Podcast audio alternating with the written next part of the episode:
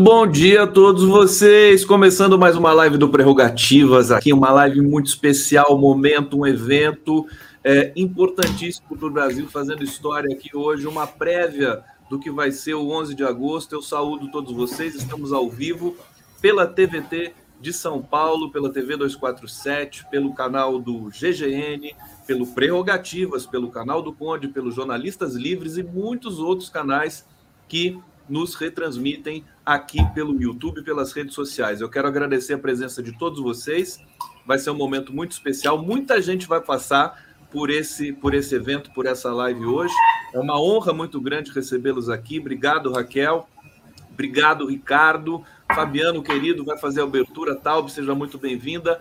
Marco Aurélio de Carvalho, passo a palavra para você fazer a abertura dos nossos trabalhos aqui. Saudades, querido, como vai? Tudo bem, querido Conde? Vamos manter a tradição e deixar o Barba Negra iniciar e logo na Opa, sequência vamos deixar. eu falo. Vamos lá, querido Fabiano Silva dos Santos. Peraí, deixa eu abrir o microfone do Fabiano aqui. Não estamos te ouvindo. Fabiano, acho que estava com probleminha. Vamos ver. Não estamos ouvindo, Fabiano. Se puder, acho que é melhor você sair e voltar. Deu um probleminha agora. Você quer assumir aí, Marco, enquanto o Fabiano re recoloca? Então vamos lá, nós vamos ter uma vamos atividade realmente muito importante na manhã de hoje e coube a mim apenas e tão somente a abertura. É, quero, portanto, agradecer a todos os colegas do Grupo Prerrogativas e todos aqueles que estão nos acompanhando, nos dando a honra e a alegria das suas presenças fazer as saudações em nome dos patronos do Grupo Prerrogativas, professor Celso Antônio Bandeira de Mello, professora Veida Zancaner, que nos acompanham pelas redes, o vozeiro da advocacia, Antônio Cláudio Maris de Oliveira, e muito especialmente em nome do nosso querido Luiz Carlos Sigmaringa Seixas, o nosso papito, o nosso grande inspirador, que continua vivo no melhor de cada um de nós, um grande democrata, Conde. Nada melhor do que essa homenagem que você está fazendo no canto superior direito da tela, com a imagem do nosso querido Sig, que é um representante, enfim, muito digno é, de todo o movimento de defesa da democracia em momentos difíceis pelos quais o país passou. Foi advogado de presos políticos, é, foi constituinte. É difícil a gente falar do SIC sem se emocionar, porque realmente é uma figura muito querida e presente na vida de todos nós. Né? Então, muito oportuna essa homenagem é, aqui no canto vai ficar, o Marco, vai ficar parecendo que ele está presente aqui com a gente, ó, porque ele está no tá. quadradinho tá. ali, ó.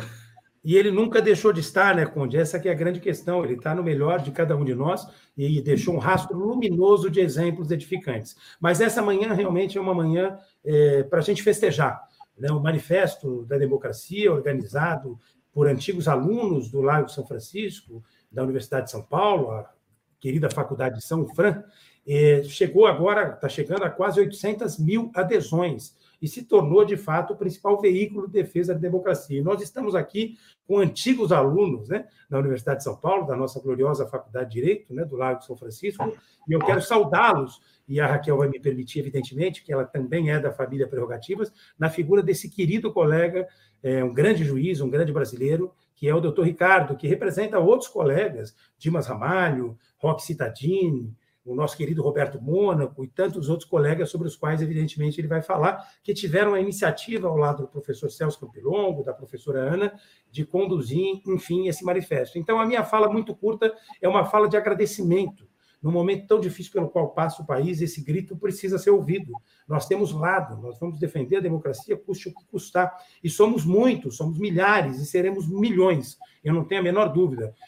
Qualquer ameaça vai ser duramente repreendida dentro, evidentemente, do jogo democrático. Né? Ninguém aqui propõe qualquer coisa que não seja nesse sentido e nessa perspectiva. Então, receba o nosso caloroso abraço, Ricardo, na sua pessoa. Eu quero cumprimentar todos os antigos alunos do Lago São Francisco que, ao seu lado, participaram, enfim, da construção desse manifesto com o apoio, desde o primeiro momento, claro, da Faculdade de Direito, na figura do nosso querido professor Celso Campilongo, que tem um pouco da PUC dentro de si, né, Fabiano? Foi nosso professor na PUC, né? Tem uma alma PUCiana, e isso nos orgulha e muito. E também ao lado, enfim, é, da querida professora Ana, que vai estar aqui entre nós daqui a pouco. Né? Quero cumprimentar a Taub, que tem feito um trabalho incrível, a Luzia Cantal, que vai entrar daqui a pouquinho, a nossa querida Raquel, tem uma capacidade de trabalho singular, é uma honra, uma alegria enorme caminhar ao lado dela e sob a condução luminosa né, dessa grande liderança da advocacia. E o meu querido amigo, o Barba Negra, né, nosso querido Fabiano, que é coordenador adjunto do Grupo Prerrogativa. Como sabe o Ricardo, de quem o Fabiano é amigo, ele pinta a barba e fez isso hoje de manhã, antes de entrar nessa live, para manter a tradição, né, Conde?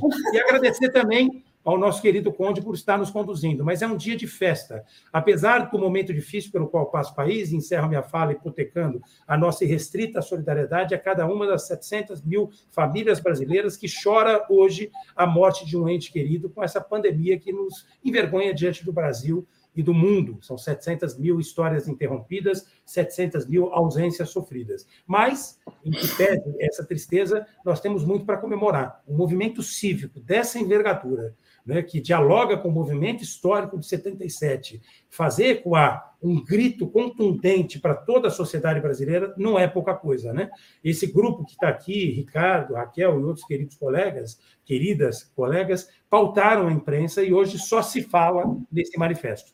Nós vamos chegar a um milhão de adesões e vamos superar esse um milhão de assinaturas, e eu não tenho a menor dúvida. Né? E a partir daí, claro, o recado vai ficar muito bem é, definido, vai ficar muito bem é, dirigido. Né? Mas é isso, Conde. Eu, no momento, venho acompanhar essa atividade. Daqui a pouco, para que outras pessoas possam entrar na tela, eu vou sair para poder acompanhar de longe. Mas o grupo Prerrogativas aderiu, desde o primeiro momento, a essa iniciativa para apoiar, para apoiar, para ajudar, enfim, esses queridos colegas que idealizaram esse movimento. Então, muito obrigado, Conde. Eu devolvo a palavra para você, para você fazer a roda girar. Vamos aqui saudar Luísa Cantal chegando agora aqui também. Vai ser um momento muito bacana. O Fabiano caiu, deve voltar rapidamente. É, a gente vai. A gente, hoje eu estava conversando com o Ricardo aqui nos bastidores. A dinâmica vai ser assim: vamos fazer um ato público, né? Vamos falar, vamos falar da importância dessa carta, passando a palavra. É, na, no segundo, na segunda metade do programa, muitas pessoas vão entrar aqui para dar um recado e o público participa também pelo chat, pelo bate-papo. Eu queria começar, então, é, vou passar a palavra para Raquel para ela fazer a nossa abertura aqui, para ela eh, falar e saudar o público que já é muito grande aqui que está nos assistindo, e a gente vai, é, é, de palavra em palavra, vamos construir aqui um momento muito bacana. Raquel Elita Alves Preto, seja muito bem-vinda aqui à live do Prerrogativas. Boa tarde a todas e todos, a todas as brasileiras e a todos os brasileiros, cidadãs e cidadãos, que eu vou pedir licença a quem está aqui nessa sala comigo nesse momento, porque eu vou primeiro saudar a cidadania brasileira. E eu queria começar a nossa conversa é, dizendo o seguinte: todo poder emana do povo que o exerce por meio de seus representantes eleitos ou diretamente, nos termos da Constituição. Essa frase não é minha.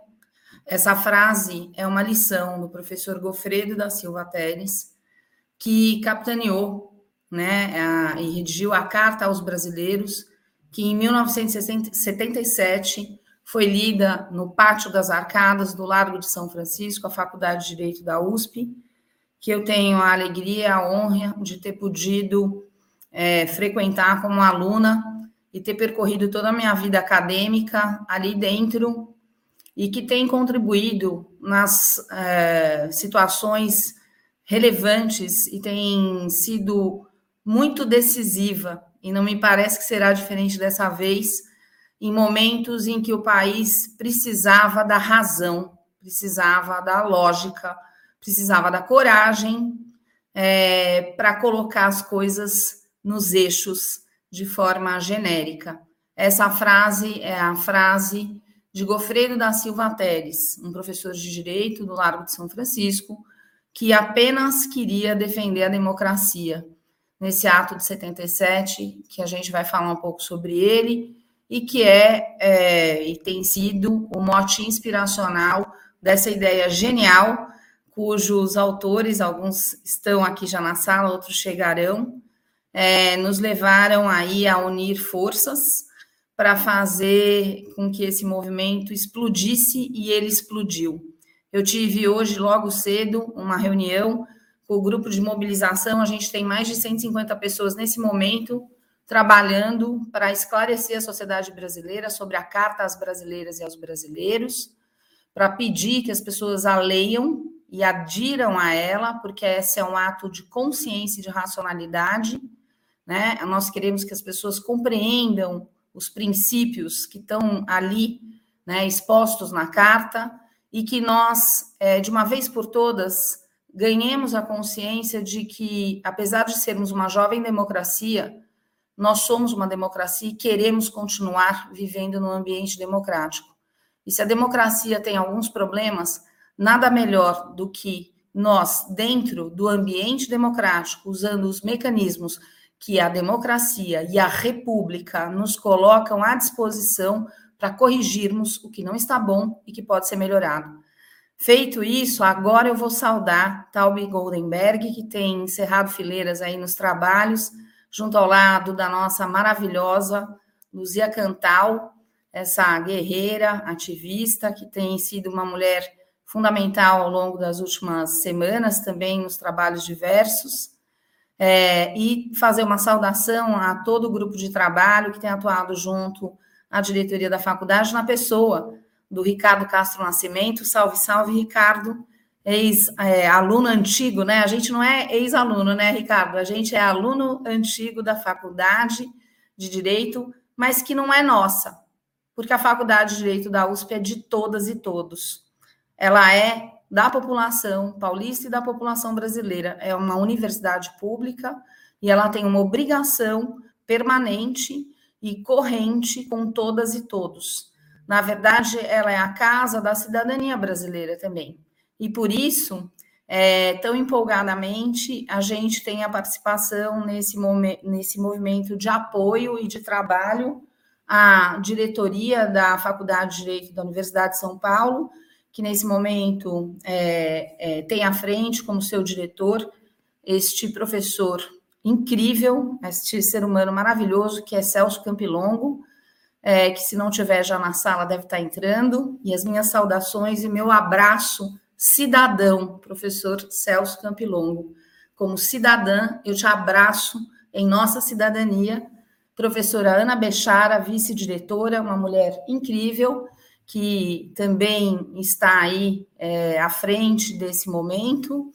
É, Fabiano, né, o Barba Negra, como o Marco Aurélio é, saudou há pouco, né, esse apelido é um apelido é, fofo, né, porque de fato a barba do, Marco, do Fabiano é bem negra mesmo.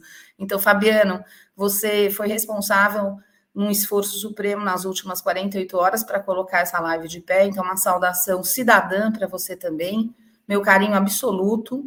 É, o Conde, né, que está sempre aqui nas lives do Prerro, estou muito honrada de estar nessa manhã aqui. E, Marco Aurélio, eu vou fazer uma saudação especial para você, porque você merece uma saudação especial. Eu tenho visto que você tem ficado acordado por madrugadas Aliás, eu tenho visto você se movimentando no WhatsApp, acordado, eu também ando meio acordada, meio dormindo, e você é incansável, né? Você é um homem que luta por princípios, eu sou testemunha disso, é, com muito valor e com muita, muito equilíbrio, né? Então, é uma honra fazer parte do Prerrogativas, né? E você aí, animadamente, dando esse gás todo especial. É, eu não estou vendo se tem mais alguém na sala, mas se tiver, me desculpem, eu não estou conseguindo ver quem mais está na sala. Espero já ter conseguido saudar todas e todos. Mas é, eu encerro as minhas considerações iniciais lembrando que, de fato, numa democracia, todo poder emana do povo. E a vontade expressa pelo povo, num processo eleitoral tão organizado, né, tão bem consolidado como é o processo eleitoral brasileiro, extremamente bem conduzido ao longo das últimas décadas pelo Tribunal Superior Eleitoral, e ainda contando com a eficiência máxima das urnas eletrônicas, que são, de fato, reconhecidamente um sistema de muita qualidade e muita segurança, a ponto de ser um grande exemplo para o planeta Terra, é, hão de ser respeitadas, né, esse processo eleitoral há de ser respeitado, porque a vontade do povo ela tem que ser respeitada, não, independ, não, não dependendo do resultado, a despeito de também nos últimos dias termos ouvido que a vontade do povo tem que ser respeitada, desde que o povo saiba escolher direito. Mas o povo sabe escolher direito. Assim será. Muito obrigada a todas e todos. Querido Obrigado, Conde, diga, querido. Eu vou me despedir, como eu disse, porque hoje eu estou aqui na condição muito mais de ouvinte, mas eu não podia deixar de agradecer as imerecidas palavras da minha querida colega Raquel. Mas é uma honra receber agora, nesse momento, o professor Celso Campilongo, falei sobre ele um pouco antes dele entrar, e a professora Bechara, que inclusive já está, salvo melhor juízo, na sala de espera. Mas quero fazer um novo testemunho, viu, Conde? É, acho que eu cheguei a dizer isso para o Ricardo, né, usando uma linguagem, digamos, da área econômica, formou-se a tempestade perfeita, né?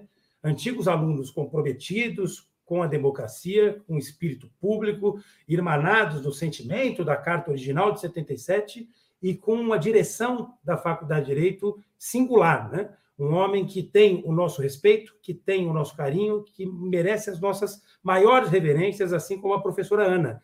Como nós dissemos e aqui reafirmamos, o Grupo Prerrogativas está apenas e tão somente apoiando a iniciativa dos antigos alunos e, evidentemente, a condução eh, do professor Celso e da professora Ana. Né? Nós nos somamos a esses esforços é, nessa perspectiva comum de defender a democracia e as instituições. Mas nós não podemos deixar de dizer o que precisa ser dito. Né? Se eventualmente né, os ventos soprassem em outra direção, nós não teríamos talvez essa tempestade perfeita. Né? E a condução do professor Celso Campilongo, da professora Ana, merece as nossas maiores reverências. Então, como brasileiro, como cidadão, quero aqui render essas homenagens e bater palma, não posso fazer isso de pé, porque estou de permutas, né, Conde? Já são milhares de pessoas nos acompanhando, inclusive em TV aberta, as nossas lives chegam a atingir quase um milhão de pessoas, né, Conde?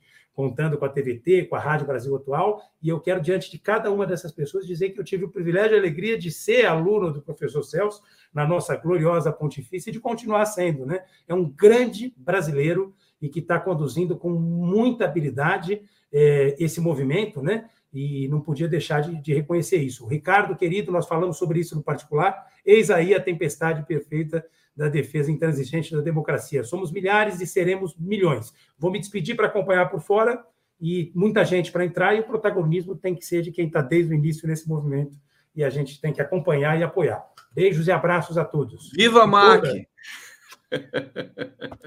um abraço, querido. Valeu, tamo junto aqui. Qualquer coisa fala com a gente aqui. Olha só, eu vou, eu vou, deixa eu organizar porque é uma live que tem muita gente, né? É, vamos ter de controlar os tempos. Então, sobre o tempo, é, eu vou fazer assim: é, passo a palavra, amplio a tela e quando eu reduzir a tela é hora de concluir. Então, vamos fazer mais ou menos cinco minutos, tá? Para vocês, vocês já sabem como é que vai ser. Eu quero dizer que hoje é um mutirão de assinaturas, hein, gente? Estamos com 773 mil nesse momento. É, e, e, todos aqui eu já estou colocando o link no bate-papo, o link está na descrição dessa live. Tem o QR Code também que eu vou colocar aqui durante a, a toda a transmissão para vocês irem assinando, tá? Para a gente realmente chegar a um milhão, vai ser um momento muito importante. E depois dessa apresentação do Marco Aurélio de Carvalho, do nosso querido Celso Campilongo, não tenho como é, não dar passar a palavra para o nosso Celso agora para fazer aqui uma abertura e depois a gente vai rodar essa mesa maravilhosa aqui. Ana, Ana Elisa Bechara chegando conosco aqui também. O, o Fabiano Silva dos Santos estava com problema de conexão, ele foi para o escritório, vai voltar aqui. Celso Campilongo, prazer imenso recebê-lo. Passo a palavra para Vossa Excelência. Vamos lá. Deixa eu abrir o microfone aqui. Opa! Muitíssimo obrigado a todos vocês. Não pensem que eu estou assim, uh, uh, meio torto uh, por relaxamento. É que para enquadrar aqui, para ficar aparecendo no, no celular, eu estou tendo que me abaixar mais do que o normal na, na cadeira. Olha, é uma honra poder falar para todos vocês, estar com todos, com todos vocês nesse dia que as, as assinaturas lá da carta estão bombando, já crescemos muito no dia de hoje, espero que a gente cresça muito mais. Se nós já temos uh, uh, quase 800 mil subscrições, se cada um dos subscritores, cada uma das subscritoras, convencer mais uma pessoa, uma pessoa apenas, para que é, faça também a sua adesão, a sua subscrição, nós vamos passar bem de um milhão e rapidamente. Então eu faço esse apelo. Quem ainda não subscreveu a carta, ou, ou que subscreva, e quem já subscreveu, que convença mais uma pessoa do seu círculo de amigos, de companheiras, de companheiros, que nós vamos chegar bem facilmente e ultrapassar este um, um milhão. Bom, primeira coisa que eu devo dizer, o, o Marco falou agora há pouco, olha, nós estamos apoiando, nós estamos fazendo tudo o que a faculdade, que os organizadores têm pedido para a gente, e é a mais pura verdade. Realmente, o, o grupo Prerrogativas, Raquel, Taube, Luzia, enfim, Marco, todos estão ajudando a gente de uma forma comovente. Aliás, essa tem sido uma característica de toda esta movimentação, de toda essa mobilização, que é uma mobilização que não pertence à Faculdade de Direito, evidentemente, eh, não pertence a um ou a outro apoiadores, pertence à sociedade brasileira. Né? Nós tivemos nos últimos dias, por exemplo, há um comunicado da OAB, que também está nos ajudando bastante, de que no dia 11 eh, sairão da sede da OAB, ali pertinho do Lago de São Francisco, mil advogadas e advogados portando bexigas brancas em direção à, à faculdade. Ora, um apoio extraordinário quer pela presença de advogadas e advogados, quer pelas bexigas brancas, quer por toda a beleza da mobilização da OAB de São Paulo. Nós recebemos também um comunicado da, da Uni, da, da presidente da Uni, Bruna, que haverá uma, uma caminhada em direção à faculdade é, com mais de 5 mil estudantes, é a previsão da, da Bruna, em direção ao Largo de São Francisco uma, uma maravilha. Eu não sei quantas pessoas vai levar o grupo Prerrogativas, mas conhecendo a penetração do grupo Prerrogativas, eu acho que mais, sei lá, mais um tanto enorme como esses aí da OAB e da, e da Uni. E eu acho que é isto que precisa estar ali presente na faculdade. Eu gostaria de ter lá condições de receber milhares, os 800 mil subscritores da carta. Infelizmente, o largo é pequenininho e o pátio menor ainda. Não vai caber todo mundo. É, é, nem no, bem da verdade, nem no pátio, nem no largo. Eu imagino que tenha gente ali pelas adjacências. Mas quando nós concebemos este ato, nós não estávamos pensando numa Avenida Paulista, uh, num domingo ou num feriado, num Anhangabaú, numa Praça Charles Miller, enfim, lugares que em São Paulo são reservados a grandes manifestações para milhares de pessoas. O Largo de São Francisco é acanhado por uma manifestação desse porte. Infelizmente, lá não cabe tanta gente. Mas mesmo assim, sendo um, um espaço reduzido, nós teremos telões espalhados pelo largo, seguramente um largo com gente saindo pelo ladrão. Na faculdade, por uma determinação, uma sugestão da Secretaria de Segurança Pública e da Polícia Militar, nos pediram que reservássemos o espaço para 1.500 pessoas, em razão exclusivamente disso, não há outro motivo senão este, um motivo físico. Ali eu não consigo botar, botar 750 mil, 800 mil pessoas. É impossível. Aliás, não conseguiria nem no Maracanã, nem no Morumbi. Uh, o, o, o número de subscritores é enorme, tende a crescer e chegar até o dia 11 de agosto a mais de um milhão de pessoas, de maneira que muitas entidades, como Prerrogativa, como OAB, como UNE, como Centro Acadêmico 11 de Agosto, como a Fiesp, como é, a CUT, como a Força Sindical, diversas entidades nos apoiaram neste, nesta empreitada, nesta mobilização. E, evidentemente, eu não posso deixar de convidar todos esses setores que representam a sociedade civil. Então, nós convidaremos os poucos, infelizmente, poucos que poderão estar no interior da, da faculdade, mas fora da faculdade teremos muita gente, muito telão. Nós estamos preparando ali uma festa muito bonita dentro da faculdade, mas também fora, a ser transmitida, inclusive, por canais internacionais de televisão. A TV Cultura uh, pediu para fazer a, a, transmissão de todo o evento, né, uh, online. O, o Globo News, mesma coisa. Tem uma televisão da Suíça que está nos pedindo a mesma coisa. E eu acredito que outras emissoras também apareçam. Isso sem contar naquele que tem menos recursos tecnológicos, mas também fará um, um esforço para transmitir online todo o evento, que é o canal da faculdade no YouTube. Não tem, evidentemente, a, os mesmos recursos de uma uh, emissora uh, convencional, de uma, uh, de uma rede de televisão profissional, é um, um serviço com as limitações técnicas que nós temos lá no nosso canal do YouTube, mas pelo menos, pelo menos, Globo News, TV Cultura e, e, o canal da Faculdade de Direito da USP transmitiremos o evento todo. Basta ter um celular, basta estar lá no Largo São Francisco para ver nos vários telões que nós vamos distribuir nas, nas imediações da faculdade e, e acompanhar o ato na sua integralidade. É, é, enfim, para começar, eu diria isso, mas fico à disposição de vocês. Olha, eu, o Fabiano, eu achava que o Marco Aurélio era um agitador. E agora eu estou vendo por que, que esse manifesto, né, por que está tão impressionante. Momento histórico, esse dia 11, no Lago São Francisco, vai ser um acontecimento mundial, uma coisa tão importante, tão bonita.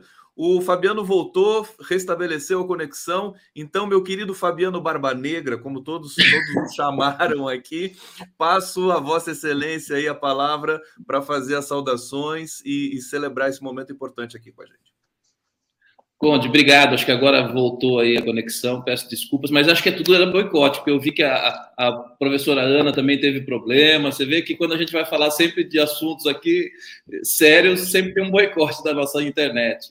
Claro que é uma brincadeira, mas gostaria de fazer uma saudação especial aqui para Raquel, uma grande grande amiga da advocacia, pessoa que está se dedicando de uma maneira assustadora aí na divulgação do evento. Ao querido professor Celso Campilongo, gostaria de externar meus parabéns pela, pela liderança do manifesto, juntamente com a professora Ana.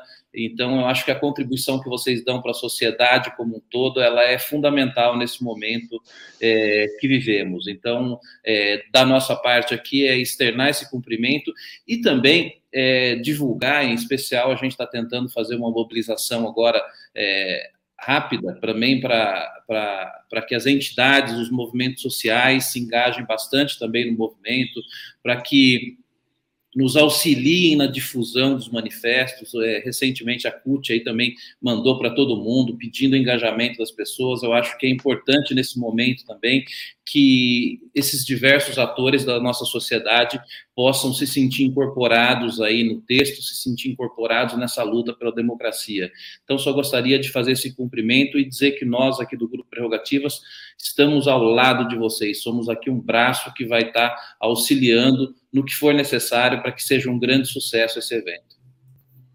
Está aí nosso querido Fabiano, falas importantes. Vamos rodar essa mesa. Ricardo de Castro Nascimento, mais uma vez, felicidade imensa recebê-lo aqui. Passo a palavra a você para gente, a gente entender é, é, a tua visão e saber os bastidores aí dessa carta é, tão importante para o país. Bom dia a todos e a todas. É, saúdo todos os que estão participando e, para mim, esse era um convite irrecusável. Eu vou começar falando daquele do Sigmarina Seixas, que o Prerrogativa o coloca como patrono do grupo. Pacto de geração, de gerações. Isto é um ponto importante para entender o sucesso da carta às brasileiras e aos brasileiros. Outro ponto, a emoção que isso traz. Né? Então, quando a gente surgiu, o pacto de geração é muito mais amplo ainda. Eu que estou desde o iníciozinho, eu estou vendo um filho crescer que já está ganhando autonomia há muito tempo, né? É, e do qual você pode dar alguns palpites, você participa, você tem uma boa relação, mas ele ganhou vida própria. O professor Celso, a professora Ana, que são pessoas fundamentais, não só no processo todo, mas depois do dia 11 vão sentir esse sentimento de perceber que a Carta aos Brasileiros extrapolou o grupo originário que a escreveu, extrapolou a faculdade de direito. Nós falamos para o Brasil e a sociedade civil que vai ser dona disso. Né? Uh, nós achávamos, desde o início, que nós tínhamos uma boa proposta, mas não imaginávamos a capacidade da onde a gente chegou e perceber que, através de uma carta escrita por alguns bacharéis de direito, né, uh, nós conseguíssemos tirar a sociedade civil dessa letargia. Né? Realmente, isto foi um ponto, e, sobretudo, porque a gente conseguiu fazer essa liga do Pacto das Gerações.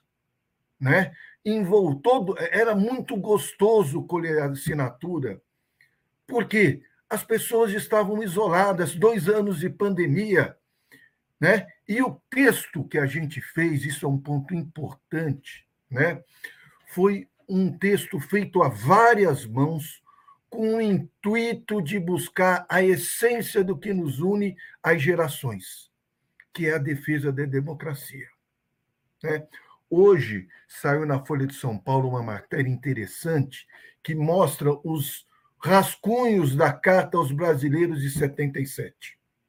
Eu fico pensando, daqui a um tempo, sei lá, vai ter essa matéria. Tem aqui, é tudo à base de celular. Toda a história das mudanças do texto está registrada nos e-mails, nos celulares. O mundo Brasil é outro. Isso é muito interessante. Né? Uh, outra coisa que foi fundamental. Desde o início, a gente tinha uma coisa clara. O sucesso dessa carta partia do pressuposto que ela tinha que ter um cunho suprapartidário. É muito engraçado, é, é, é, é, histórico as mudanças do texto para a gente ter este tom. E sem a faculdade de direito, jamais nós conseguiríamos colocar né, esta marca do, do suprapartidário. Se não fosse a faculdade, a gente tinha que ter isso. Então, nós procuramos o professor Celso Capilongo, e, no início, ele, eu, eu se eu fosse usar um, um, um, um adjetivo professor Celso, eu, colo, eu colocaria com um democrata. Que desde o início ele falou: olha, eu, a faculdade tem uma articulação com entidades, eu citou a Fiesp, mas não é só a Fiesp, tem centrais sindicais, etc, etc. E nós mostrando que a nossa a nossa trajetória era outra, é uma adesão individual, etc. E ele foi entendendo, foi nós inclusive entramos em contato direto com, o pessoal mais próximo do, do manifesto da Fiesp, nós fomos chegando a um consenso que possibilitou essa, porque não tem carta aos, aos brasileiros e aos brasileiros em defesa do Estado Democrático de Direito, sem o respaldo da faculdade, do professor Celso, da professora Ana.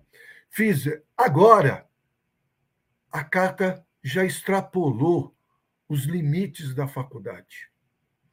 Uh, numa conversa que nós tivemos, nós estamos falando para o Brasil todo. O pátio ficou pequeno. Entre nós, eu devo estar lá ajudando lá no, no dentro da faculdade, mas o lugar mais gostoso de assistir vai ser no Lago São Francisco, no telão, o reencontro. Nunca vou me esquecer, no dia 25 de janeiro de 1984, uh, o dia do comício das diretas da Praça da Sé. Eu tinha ido numa anterior, que é pouco reverenciado, na Praça Charles Miller, que foi em novembro. E tinha pouca gente, tinha pouca gente. Então, no dia 25 de janeiro, eu fui, né, com muito gosto. Eu lembro que nós almoçamos antes e fomos para a Praça da Sé, crente que a gente assistiu o comício um pouco maior. Fiquei no Lago São Francisco, não cheguei na Praça da Sé. Cheguei meio nas cotoveladas ali, peguei de costas o, o, o, o palco.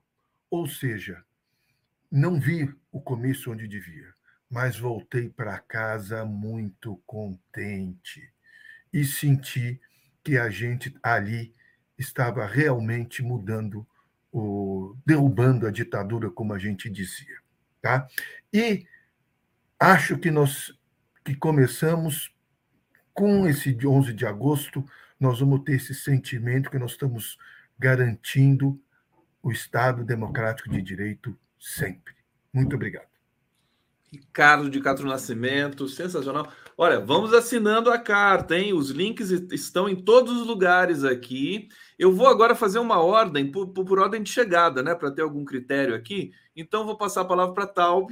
É, na sequência, Luz, Luzia Cantal e depois Anelisa Bechara, para a gente fechar esse primeiro bloco. Eu tenho, tenho, temos vídeos gravados aqui muito bacanas para passar para a gente fazer aí a transição para o segundo momento deste evento, desta live. Desta live. Então, é, professora Taub Goldenberg, por favor, a palavra está contigo. Bom dia a todos e a todas. É, o Ricardo falou de emoção e eu vou aproveitar o caminho que ele abriu é, e vou falar da minha emoção profunda é, e da minha gratidão é, de fazer parte dessa história, porque na verdade a gente, graças à oportunidade, privilégio que me foi concedido, eu estou podendo fazer parte dessa história. E emoção, e aí eu me lembrei de uma frase, até quando o Ricardo começou a falar, me lembrei de uma frase de uma para mim, ela é uma referência, né? Uma frase da Golda Meir, ela dizia assim: muitas vezes fui acusada de conduzir as questões públicas mais com a emoção do que com a razão. Bem, e se for verdade, aqueles que não sabem chorar com o coração, tampouco sabem rir. É, e além de agradecer e dizer da minha emoção profunda de fazer, de me permitirem fazer parte dessa, dessa que é sem dúvida a história, é, eu queria também, seguindo o caminho é, da Raquel, citar uma frase que também não é minha e que tem muito a ver com isso tudo que a gente está fazendo, que o professor Celso nos permitiu fazer. Eu vou ler aqui uma frase de um, de um filósofo que eu costumo me socorrer quando estou em, em momentos de turbulência, ele é um filósofo judeu, é um filósofo que eu gosto muito, que é o Menachem Schneerson, e que ele fala sobre responsabilidades. Ele diz assim: só existe uma condição para que você cumpra suas responsabilidades, que esteja associado a um código de ética e moralidade e moralidade divina absoluto. Se você estiver subordinado às suas próprias as suas próprias visões subjetivas e deixar sua própria personalidade ditar suas ações, você pode provocar mais mal do que bem a si mesmo e aos outros. E mais só mais uma coisa eu queria citar por conta desse desse conjunto todo dessa obra que nos foi permitido participar. Você pode continuar ele, você pode exercer uma influência positiva em cada pessoa que conhecer numa medida muito além do seu alcance de visão. Você pode até mesmo estar salvando uma vida, e cada vida é um mundo inteiro. É, e vou terminar é, essa minha fala com uma citação do ministro Eros Roberto Grau, num livro lindo de um grande amigo meu. É, ele, o ministro faz o prefácio nesse livro do Celso Sintra Mori, que assinou a carta de 77 e assina essa nossa também. O ministro, no prefácio, diz assim: abre aspas, a democracia não é o fato posto, É um processo composto pela participação de todos, pela responsabilidade de muitos e pela coragem de alguns. É, é isso que eu acho. Estamos todos juntos, irmanados, com muita emoção, é, com muita responsabilidade nesse processo. Professor Celso, professora Ana, muito obrigado por essa possibilidade que vocês nos possibilitaram. É uma honra, é um privilégio único. Muito obrigada por isso. Olha só, emoção aqui na nossa, no nosso momento prerrogativas, aqui uma prévia do que vai ser esse 11 de agosto, realmente um momento muito importante histórico. Passar a palavra para Ana Elisa Bechara. Ana Elisa, querida, seja muito bem-vinda aqui conosco. Bom dia a todas as pessoas que estão nos acompanhando hoje. Eu queria, em primeiro lugar, saudar e agradecer muito a todos vocês que organizaram essa live, então o Conde, o Fabiano, também queria é, saudar especialmente o Marco Aurélio, que está nos bastidores nos assistindo, a doutora Raquel, o doutor Ricardo Castro Nascimento, nosso antigo aluno, o professor Celso, nosso diretor, é, e dizer que é, a gente vive um momento muito especial, eu diria que a gente vive um momento fundamental para a sociedade brasileira. Né? De fato, no mundo hoje cada vez mais é, intolerante, cada vez mais polarizado, me parece que a única saída possível seja o estabelecimento de um diálogo, né, o debate de ideias. E nesse ponto, eu acho que a, a Universidade de São Paulo e a Faculdade de Direito está ah, realizando um, um papel muito muito feliz de ponte para esse diálogo entre diversos setores da sociedade, setores diferentes, que num contexto mais polarizado talvez não conseguissem encontrar um caminho de comunicação. Né? Portanto, eu acho que é, se nós tivermos algum papel, a Faculdade de Direito, foi de realizar essa ponte de diálogo né, sobre uma, um tema que é uma preocupação convergente de todos nós. Né? Portanto, essa, essa, esse diálogo né, extraordinário que foi estabelecido né, entre pessoas tão diferentes, entre ideologias diferentes, entre setores sociais tão diferentes, nos traz uma esperança, né? mostra que há um caminho de convergência social, e esse caminho me parece uh, uh, fundamental. Né? Portanto, é, eu diria que ao, Dr. Ricardo Nascimento, né, que é um dos idealizadores, junto com antigos alunos da faculdade, um dos idealizadores dessa carta às brasileiras e aos brasileiros em defesa do Estado Democrático de Direito. Né, é, eu diria que é um grande orgulho né, ladeá-lo aqui hoje e ladear todos eles, e queria fazer um agradecimento especial né, a todas e todos que se engajaram nisso, nesse movimento que é o movimento como o, o, professor Celso disse, como o doutor Ricardo disse, né, é um movimento suprapartidário né, é, é, e que está envolvendo tantos apoios, tantas ajudas. O professor Celso mencionou a Ordem dos Advogados do Brasil, né, a, a é, de São Paulo, a gente falou do grupo Prerrogativas, o Centro Acadêmico 11 de Agosto, diversas entidades, né, nós temos centenas de entidades de todos os setores né, prestando seu apoio, aderindo, né, subscrevendo uh, essa carta, e tudo isso mostra que esse movimento não é um movimento da Faculdade de Direito, não é um movimento da Universidade de São Paulo, é um movimento de todos nós, é um movimento uh, uh, do Brasil. Né, e é um movimento que está sendo replicado em muitos locais. O professor Celso disse da limitação física, né, de espaço físico da Faculdade de Direito, e mesmo do lado do Lago de São Francisco, mas é, é, é eu trago aqui uma informação muito feliz né, é, para todos nós, que é a replicação desse movimento em diversos outros estados brasileiros, em diversas outras universidades brasileiras. Então, nós temos notícia né, de que no dia 11 de agosto nós vamos ter atos também realizados com a, seja com a leitura da carta né, ali nos locais, seja com a transmissão ao vivo é, do ato que vai acontecer aqui em São Paulo, em universidades como a Universidade Federal do Pará, a Universidade Federal de Pernambuco, a Universidade Federal do Paraná, a UNB, a Universidade Federal de Minas Gerais, a PUC Minas, a Universidade Federal do Rio de Janeiro, enfim, eu estou citando só algumas aqui que me vêm à mente, mas em muitos outros é, locais, e isso nos deixa muito contentes, né? Porque nos traz a, a certeza dessa convergência do povo brasileiro em torno dessa pauta comum, que é a democracia, né, que é a defesa da democracia, que é a defesa das instituições democráticas, como um pressuposto da discussão de qualquer outro tema importante para a nossa sociedade. Tanto sem democracia, né, sem a, as nossas instituições democráticas, não é possível discutir, debater nenhuma outra pauta.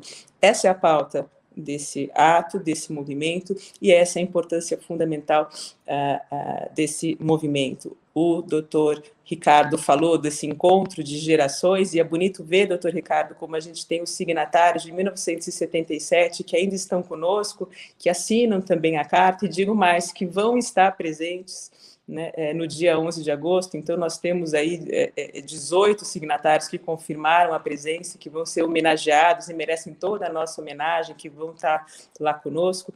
E acho que eles, na verdade, estão ali representando toda a sociedade brasileira e todos os mais é, aí de 760 mil é, é, é, brasileiros e brasileiras que assinaram a carta. Portanto, eu queria fazer um agradecimento a todos esses nossos signatários e convidar a sociedade brasileira não só para assinar a carta, mas para estar lá conosco no Lago de São Francisco no dia 11 de agosto. Obrigada. Ana Elisa Bechara, muito bacana aqui na nossa live do Prerrogativas. Olha, o comentário que eu mais leio aqui no bate-papo é eu assinei, eu assinei, eu assinei, que inclusive é, faz parte de uma campanha também, né? Um slogan, um, esses, esses adesivos que a gente coloca, né? Eu assinei. Então vão assinando a carta, os links estão aqui. É, vamos lá, o Cacai chegou aqui. Saudações ao Cacai. Pela ordem aqui, a gente vai ouvir agora Luzia Cantal Luzia Cantal, querida, uma honra muito grande te receber. Passo a palavra para você. Muita gente está vindo, vai passar aqui no segundo bloco do programa. Querida Luzia Cantal, a palavra está contigo.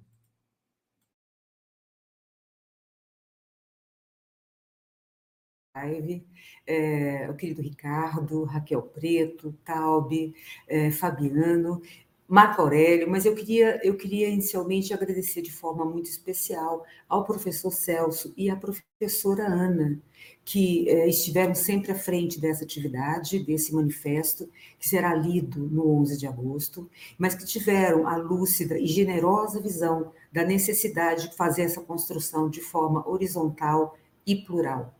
Hoje, já somos mais de 100 entidades da, da sociedade civil assinando esse manifesto.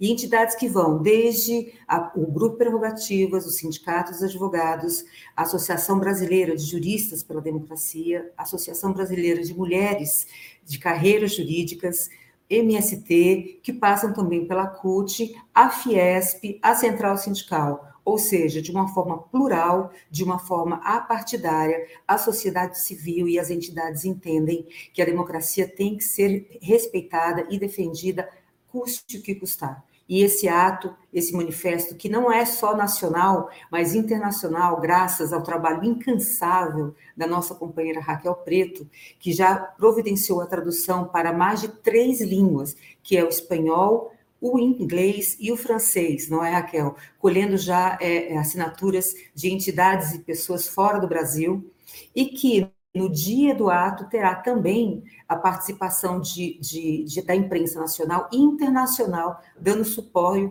o apoio, o suporte e a divulgação. Então, esse é um ato, é um ato que vai entrar para a história.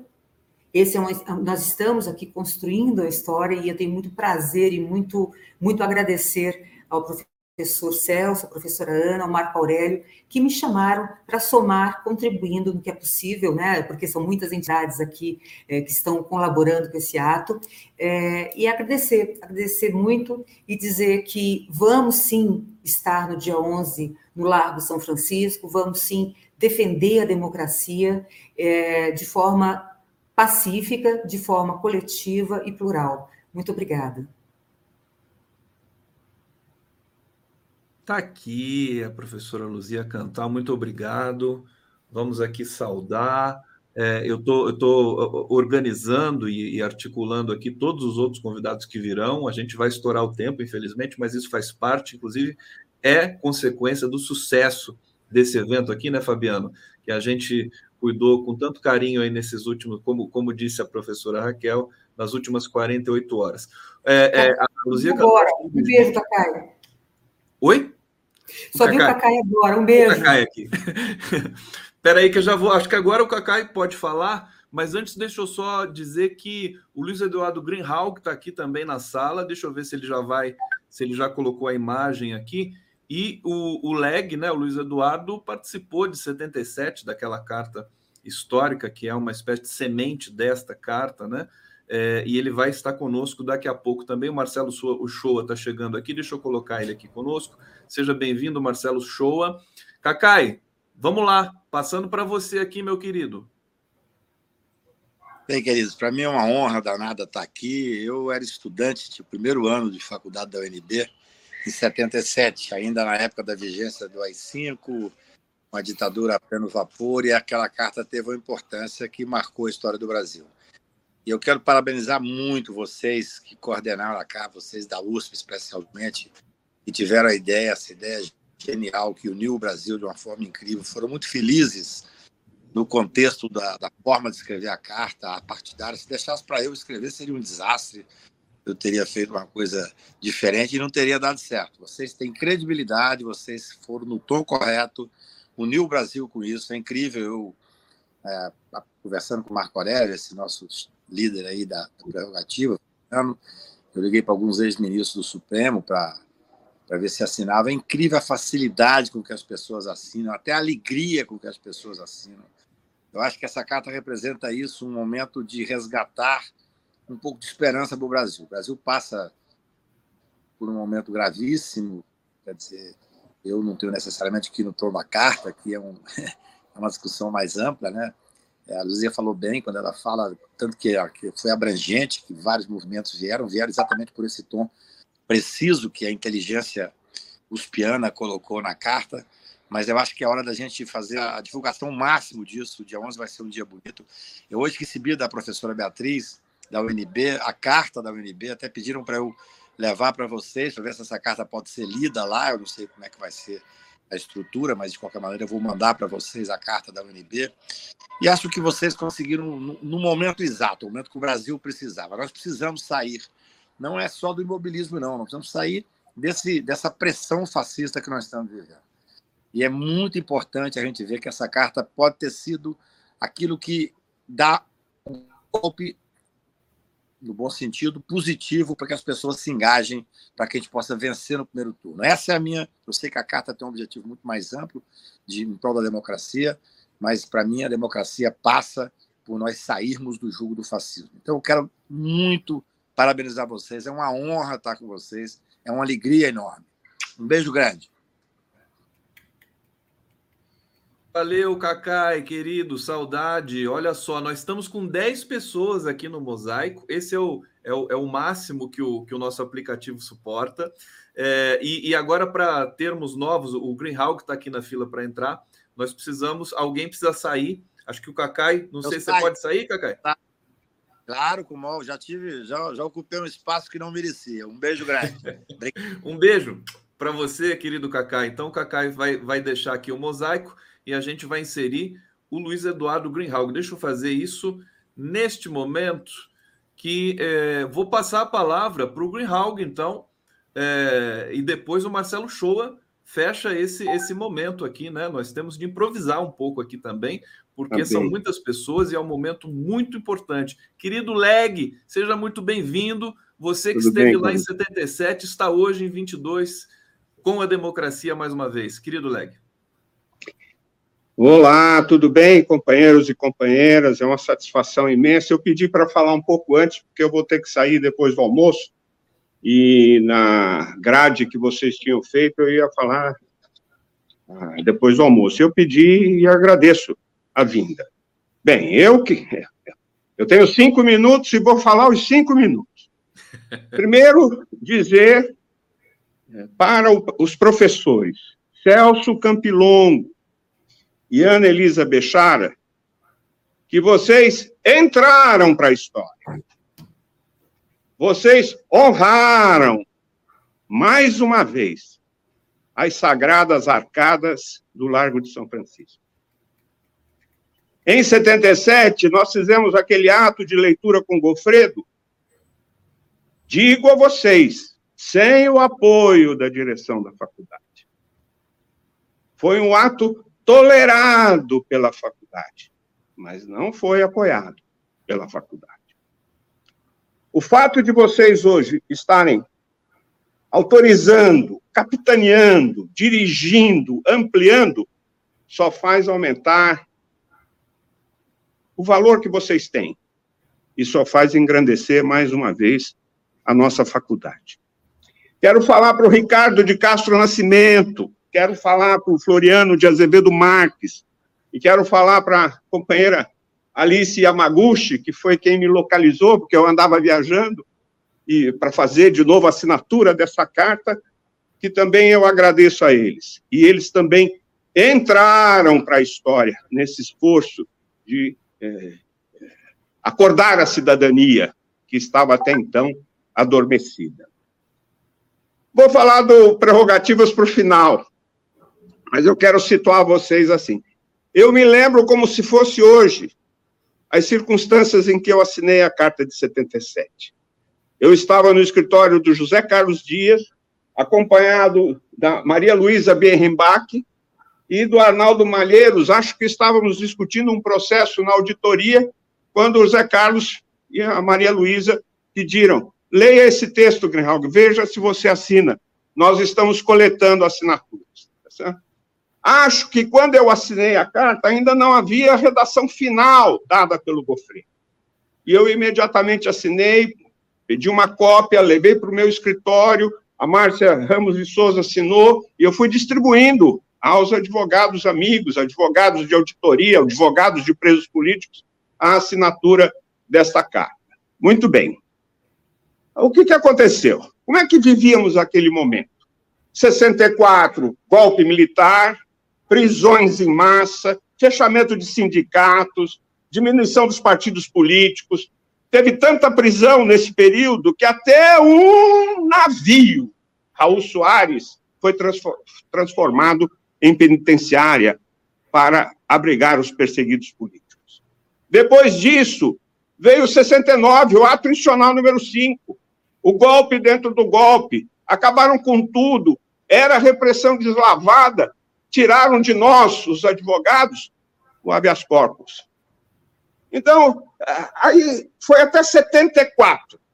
Em 74, as coisas, já no período Geisel, começaram a mudar. Primeiro, na eleição, na campanha civilista que fez Ulisses Guimarães, de anti, anticandidato, navegar é preciso, viver não é preciso, e que ampliou a importância do MDB naquela época. 74 o Geisel ganhou, 70, disse que vinha com o Golbery fazer a abertura. 75 foi um ano de repressão policial, política, o ano inteiro. Foi a, a, o ano da repressão ao Partido Comunista Brasileiro.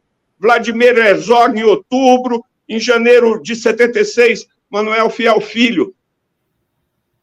Em 76, o movimento estudantil começou a esboçar uma resistência.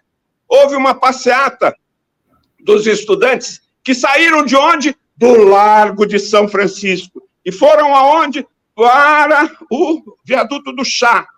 E, sob a ameaça do Erasmo Dias, de repressão, sentaram-se todos no assoalho do viaduto do Chá e não houve prisões. Em 70, isso foi em 76, 7. No final de 76, houve a chacina da Lapa, morte de Vladimir Pomar, Ângelo Arroio, prisão de Aldo Arantes, Haroldo Lima, Elza de Lima Monerá. Então, nós entramos no ano de 77 numa circunstâncias que o governo dizia que estava abrindo, mas, na verdade, a repressão comia solta, as prisões comiam solta.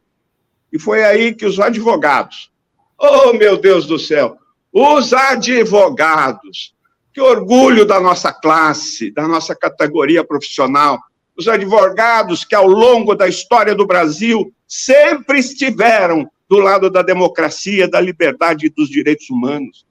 Os advogados foi assim na, na abolição dos escravos, foi assim na proclamação da República, foi assim na Revolução de 30, foi assim na, na defesa da Petrobras, do petróleo é nosso, e foi assim na luta contra a ditadura de 64. Advogados, tá certo? Nós somos advogados com muito orgulho. Então, os advogados se reuniram mais uma vez e fizeram aquele texto. Entregaram para o Gofredo. E o Gofredo imprimiu a sua marca. Se vocês lerem a, a carta de 77, é uma carta longa, tá certo? É uma carta teórica e cujo, cujos requerimentos são feitos na, na última página. Revogação do AI-5, uh, eh, liberdade, anistia para os presos políticos, constituinte, uma série de coisas. Nós lemos, essa carta abriu espaço, companheiros e companheiras, abriu espaço para o avanço democrático no Brasil. 77 foi a carta, 79 foi a anistia, agosto de 79 foi anistia. Dois anos, a, a carta impulsionou o movimento nacional pela anistia. Muito bem. E aí veio a redemocratização, direta já, Assembleia Nacional Constituinte, e esse período que nós estamos vivendo hoje. A Carta de 77 lutava para acabar a ditadura. A Carta de 2022 luta para evitar a ditadura, para manter as instituições em funcionamento, para a obediência à Constituição e às regras eleitorais. Prevenir é melhor do que remediar.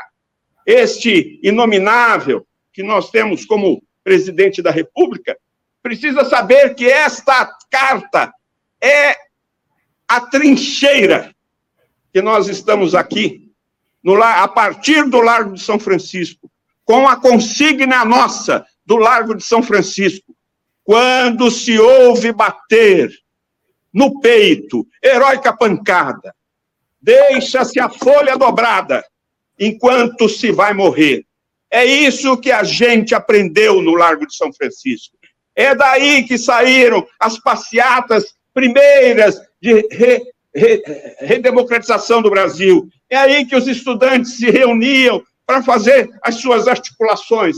É aí que o CBA, glorioso Comitê Brasileiro pela Anistia, fez a, a, leitura da sua carta de princípios no mesmo local em que o Gofredo falou, nós em 75 fizemos o Gofredo em 77.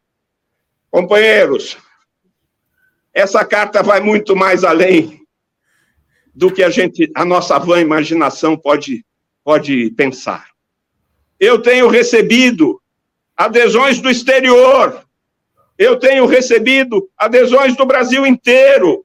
Essa carta vai ter um milhão de assinaturas. E eu queria fazer uma proposta a vocês: que a gente faça é, os atos que nós vamos fazer na São Francisco no dia 11 de agosto, repercutir pelo Brasil inteiro, nas universidades, nas faculdades, nos centros acadêmicos, nos sindicatos, que todo o Brasil leia essa nossa carta, porque ela é um aviso aos golpistas, aos inomináveis, a dizer que eles não passarão, porque aqui haverá advogados, aqui haverá entidades, aqui haverá democracia, aqui é, haverá o Largo de São Francisco, golpistas.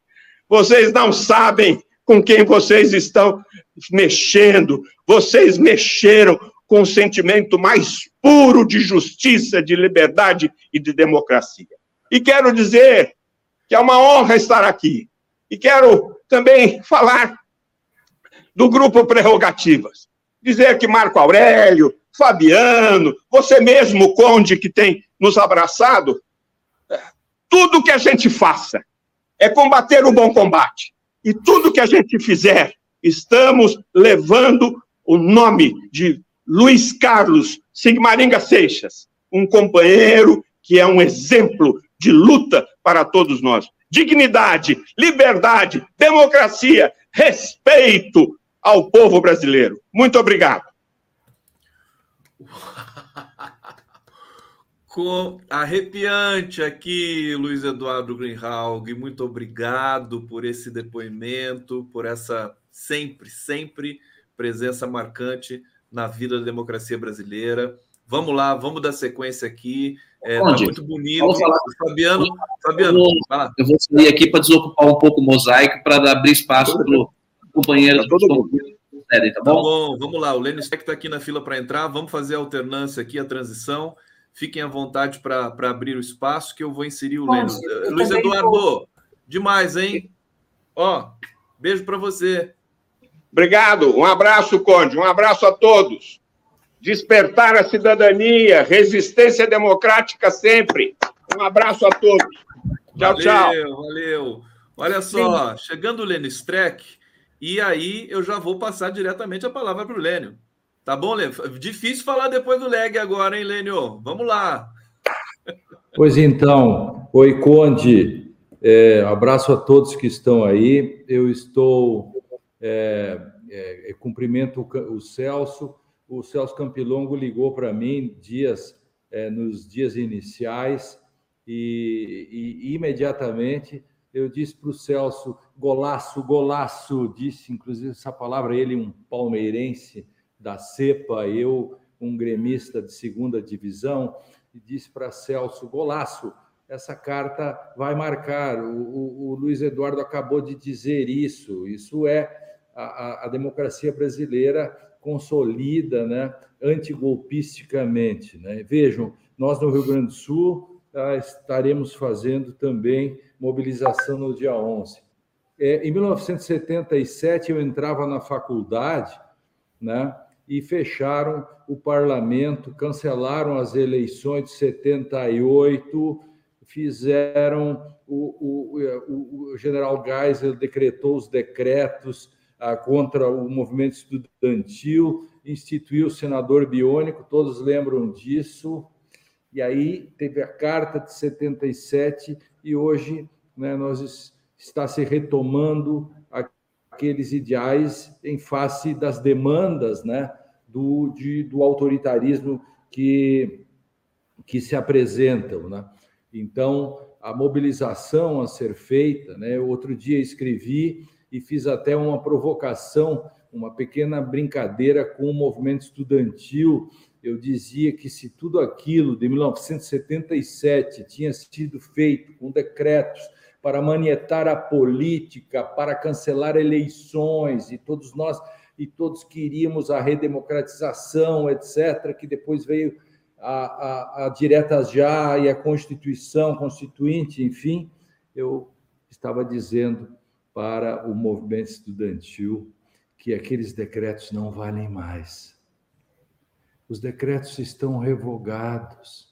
E, portanto, como os decretos estão revogados, eu fazia brincadeira, e mandava um recado para a Uni. É, é, é permitido, sim, ir à rua, é permitido, sim, fazer movimentações de rua em defesa da democracia. Eu sinto falta do movimento estudantil, sinto falta até dos movimentos sociais também, é, é, em torno é, de, desse grande movimento. É, é, está indo muito bem, temos que, que, que, fazer muito mais ainda neste momento né, em que é, nós corremos risco. Nós só falamos de, da democracia e, e porque, porque ela está em risco. Se tivéssemos normalidade, não precisaríamos fazer tudo isso. Campilongo, os que a, a, a, Ana, enfim, as pessoas que estão à frente disso, contem sempre, né, com a, o, o, grupo Prerrogativas. Beijo para o Marco Aurélio, nosso técnico, nosso líder, aquele que faz o esquema tático, às vezes para empatarmos e às vezes para ganharmos, às vezes jogamos na retranca e às vezes jogamos com o centroavante fincado, às vezes dependemos apenas de uma bola e às vezes dependemos do montinho artilheiro.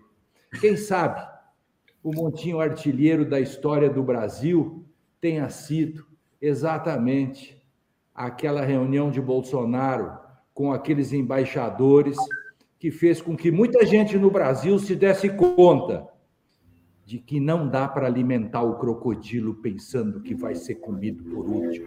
Não dá para acreditar no crocodilo que ele possa ser bom. O crocodilo é mau. E as pessoas se deram conta, de bancários a banqueiros, de jornalistas a jornaleiros, de estudantes a professores, que algo tinha que ser feito. Eis o montinho artilheiro e eis a resposta do gol, do golaço, feito pelo Celso e os companheiros aí do Largo São Francisco. Beijo a todos, Conde, meu querido, estamos juntos aí para todos. Ana, Taube, todos, Ricardo, Marcelo, Luzia, Raquel. Que mosaico mais Obrigado, bonito, né, Lênio? Lênio, super beijo. Como você costuma fazer, Lênio? É assim, né? É o gesto de goleiro, né? Que tá sempre lá defendendo todas, todas para o Prerro. Eu, na, na, empolgação aqui, vamos lá, eu vou passar para o Marcelo Show, porque Oi, oi, oi, oi. Diga, diga, diga. É, Quem quiser falar. Um, rapidíssimo, eu vou me despedir de todos os colegas que estão aqui. É, Marcelo, vou continuar te ouvindo no virtual e todos os imprescindíveis companheiros que estão por vir, é, mas vou sair para dar espaço aqui para a sala, tá bom? Muito obrigado. Um beijo grande para um todos. Beijo para você. Continuo no virtual. Tá bom, tamo junto. Marcelo Shoa.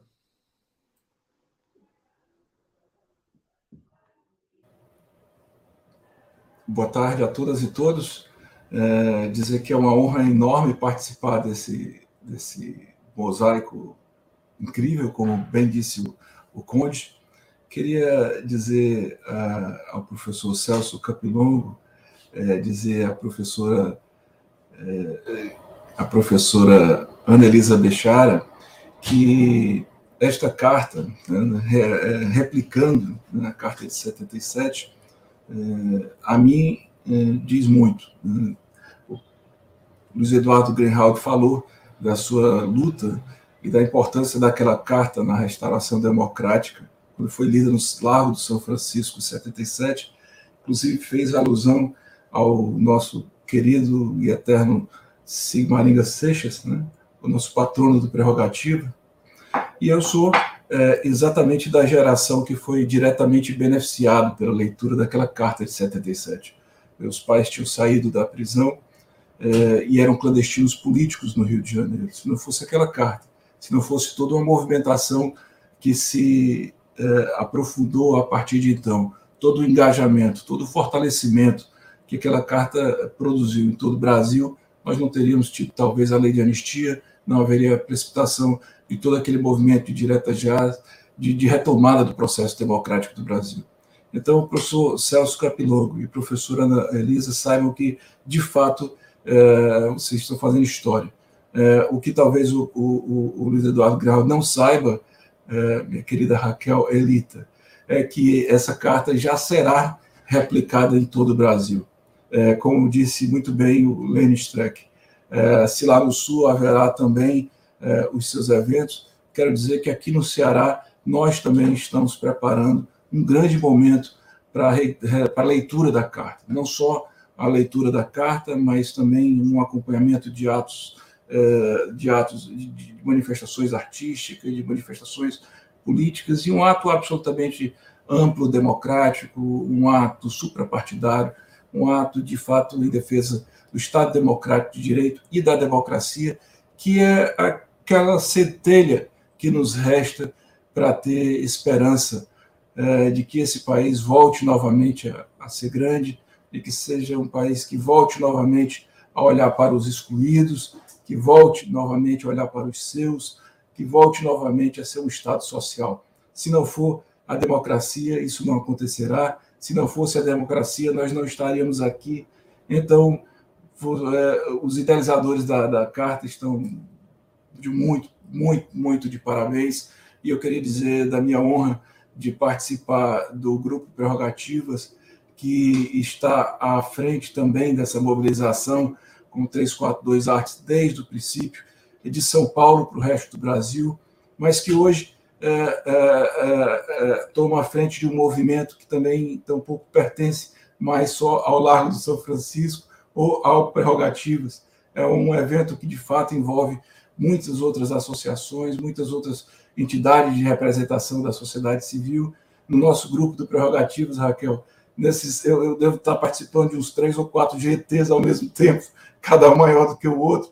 Há muitas companheiras e muitos companheiros da Associação Brasileira de Juristas pela Democracia, há colegas da Associação Brasileira de Imprensa, há professores de todos os centros, há intelectuais, artistas, estudantes, enfim, trabalhadores né, da iniciativa privada e do serviço público que hoje estão abraçados, é, que no dia 11 de agosto, nesse dia tão memorável para nossa categoria em específico, irá, irão às ruas para dizer que retrocesso é, jamais, é daqui para frente, é que a gente vai construir o nosso país. Então, eu queria mandar um beijo a todos, me despedir e, desde já, também mandar um abraço muito apertado para o meu querido amigo e nosso líder Marco Aurélio, que vem, não sei de que maneira consegue, com tanto vigor e com tanta dedicação e, e coragem, sobretudo coragem e valentia, é, reunir esse engajamento tão forte e tão necessário é, como nunca foi na história do Brasil. Então, um abraço grande e vou dar vez, evidentemente, aos próximos, que eu sei que o mosaico está grande, né, Conde? Mas poderia ter muito maior, porque tem mais gente na fila para falar. Muito Esse obrigado. é o mosaico da democracia, meu querido Marcelo Show. Muito obrigado, muito obrigado. Todas as falas aqui muito, enfim, importantes.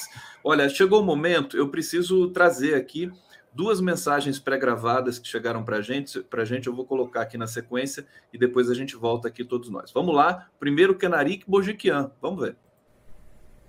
Olá, é um prazer enorme estar aqui acompanhado desta mesa e de todos que estão juntos nesse momento. É, primeiro, queria parabenizar aos que idealizaram e sonharam com, esse, com essa carta aos brasileiros e brasileiras em defesa do Estado Democrático de Direito.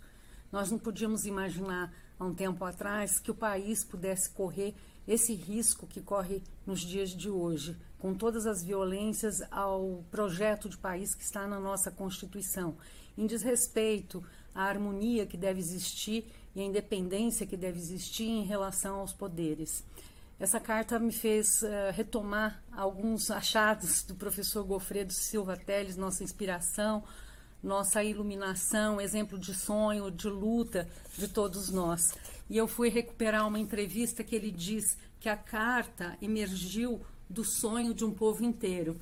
Ele deu essa entrevista para Juízes para a Democracia no ano de 2000. E ela sim deve ser entendida. Explica também a origem da carta e fala que na época o presidente da República, em diversos pronunciamentos, uh, os taxou, aqueles que lutavam pela democracia, de demagogos, hipócritas, irresponsáveis, oportunistas, malabaristas, criadores de caso e etc. e etc. Enfim, é, a carta foi um rompimento de uma barreira. A Carta aos Brasileiros de 1977, escrita por Gofredo Silva Teles, subscrita por vários outros, é, vários outros professores e, e personalidades. Hoje, a Carta aos Brasileiros também é um marco, também rompe uma barreira para reconstruir o país dentro do projeto que foi escrito pelo povo brasileiro em 1988. Dia 11 de agosto, somos todos uh, pelo Estado Democrático de Direito, sempre.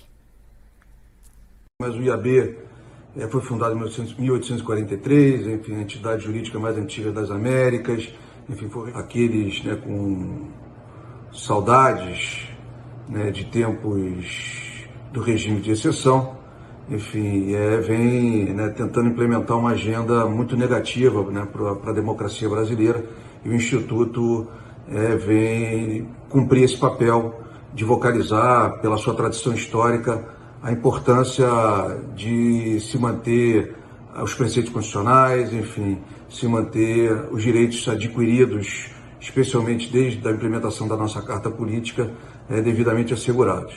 A, o subscreveu a carta é, que vai ser lida no dia 11, né, que a gente tem que ir além. Né? Primeiro, as questões não se encerram nesse ato, elas têm que ser trazidas, para um outro nível de debate. É importante deixar claro que quando a gente fala em democracia, a gente fala em democracia, a gente fala em direitos sociais, preservação dos direitos políticos, preservação né, do processo eleitoral limpo e claro, é, e, ah, isso tem que ser repetidamente dito e entendido né, em favor da preservação dos direitos sociais, dos direitos políticos e dos todos os direitos da cidadania. Obrigado a todos, sucesso, um abraço. Tá aí mais uma mensagem para a gente. Deixa eu ver se eu estou com palmas aqui. Narik, fantástico. Sidney Sanches. É, Dani Teixeira, Daniela Teixeira acabou de chegar aqui com a gente. Marcelo Shoa vai estar de saída. Marcelo, dá um tchau para a galera aí, meu querido. Muito obrigado, viu? Bom, eu que, eu que agradeço. Um, beijo em todas e todos e vamos forte no dia 11 de agosto. Parabéns mais vamos uma vez. Vamos lá, 11 de agosto. Deixa eu trazer um comentário aqui do nosso público. A Dulce Machado está dizendo que chamaria atenção para a questão da partidária 2013, esse mote foi totalmente deturpado, então, quem sabe, embora partidária, esclarecer que é sim um ato político que contempla todos que, que quer sejam partidários de algum partido ou não. É um público muito engajado, qualificado, que nos contempla aqui sempre na live dos do, do Prerrogativas. Quero agradecer. Estamos aqui em vários canais do YouTube, TV 247, canal do Prerrogativas, Poder 360, TV GGN, DCM, Jornalistas Livres e ao vivo pela TVT na Grande São Paulo em TV aberta. Vamos receber a Dani Teixeira. Eu vou propor agora uma dinâmica que é o seguinte: é, é, vão chegar vários, vários é, colaboradores, enfim, é, com a gente aqui. A gente vai falando, vai comentando. Vou, quero que vocês falem de novo, né? Raquel, Elisa, Tal, Ricardo, Celso. E, e na medida que eles forem chegando, a gente vai passando a palavra para eles, tá bom? Combinado? E vamos sempre lembrando que quando eu a, a, quando a pessoa fala, abro a tela e quando a gente abre o mosaico, está na hora de concluir. Querida Dani Teixeira, seja muito bem-vinda. Bom dia, Conde. Bom dia, Raquel, meus amigos que eu estou vendo aqui na tela, os que estão nos acompanhando online. É uma alegria fazer parte desse momento, deste movimento pela democracia, desse despertar, Conde, desse acordar que foi essa carta. Agradeço aos que tiveram essa brilhante ideia, aqui na pessoa da Raquel, que está aqui, doutor Ricardo, que eu vejo ali no cantinho também, porque era o que o Brasil estava precisando, Conde. Quantas lives nós fizemos aqui, chorando as nossas pitangas, de ver a nossa democracia ameaçada, com palavras, com gestos, com omissões de diversos entes institucionais, e de repente essa carta começou, como disse o doutor Ricardo, quem sabe ali ele pensava em algumas assinaturas, e foi um despertar, foi um sinal. Hoje nós estamos aí com 775.151 assinaturas no momento imediatamente agora. Todas as assinaturas checadas por CPF, e-mail e o nome que a pessoa coloca apesar das diversas tentativas de ataques hackers para descredibilizar esse movimento, para tentar inserir lá um Michael Jackson, Madonna, outros nomes não apropriados para eu dizer aqui numa live.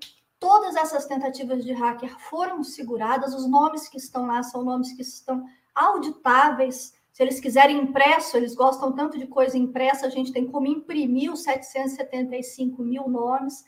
E mais importante do que a quantidade, Conde, é a qualidade. Realmente, para nós, é uma alegria imensa saber que é uma carta que foi assinada pelo o que a gente tem de melhor no Brasil. Estão lá os artistas brasileiros, estão lá os professores universitários, todos os economistas que já passaram pela, pela administração pública e guardam certa reputação, estão lá assinando a carta. Nós temos, Conde, eu peguei aqui os dados com o pessoal que está nos ajudando lá no site, nós temos já quase 10 mil juízes signatários da carta. É quase metade, a gente pode dizer que metade dos juízes brasileiros está lá. Nós temos 1.500 promotores e procuradores de justiça, 400 procuradores da República.